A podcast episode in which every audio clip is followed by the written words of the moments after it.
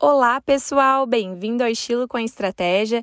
E hoje nós vamos falar das compras de final de ano. Vamos falar aí das festas, comemorações e dar tchau para 2020.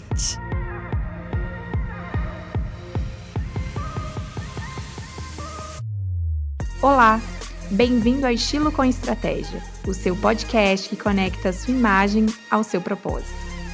Meu nome é Paula França e eu sou consultora de imagem. Toda quinta-feira pela manhã iremos conversar sobre moda, dicas e entrevistas. Tudo bem, vida real?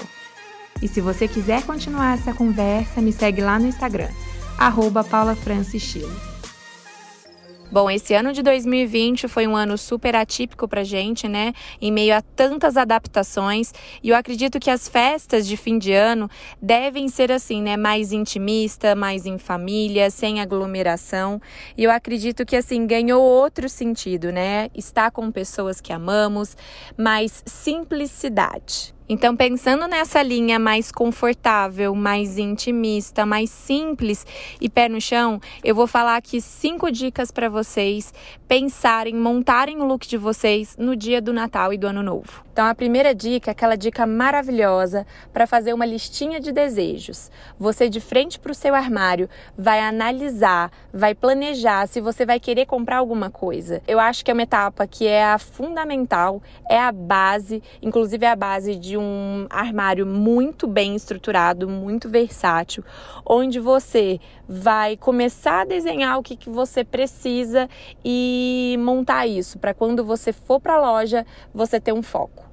A segunda dica é para você se planejar e não deixar para escolher sua roupa no dia do Natal ou no dia do Ano Novo.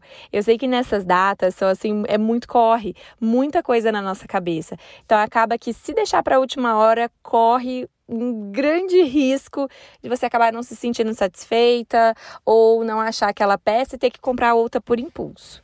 E a terceira dica é para quem vai comprar roupas novas. Pensa que essa roupa ela precisa ser usada durante o ano todo e não somente nessas datas. Então pense em composições que você vai poder usar em muitas ocasiões, porque eu já falei para vocês, né? Roupa cara, a roupa mais cara que a gente tem no armário é aquela roupa que a gente não usa.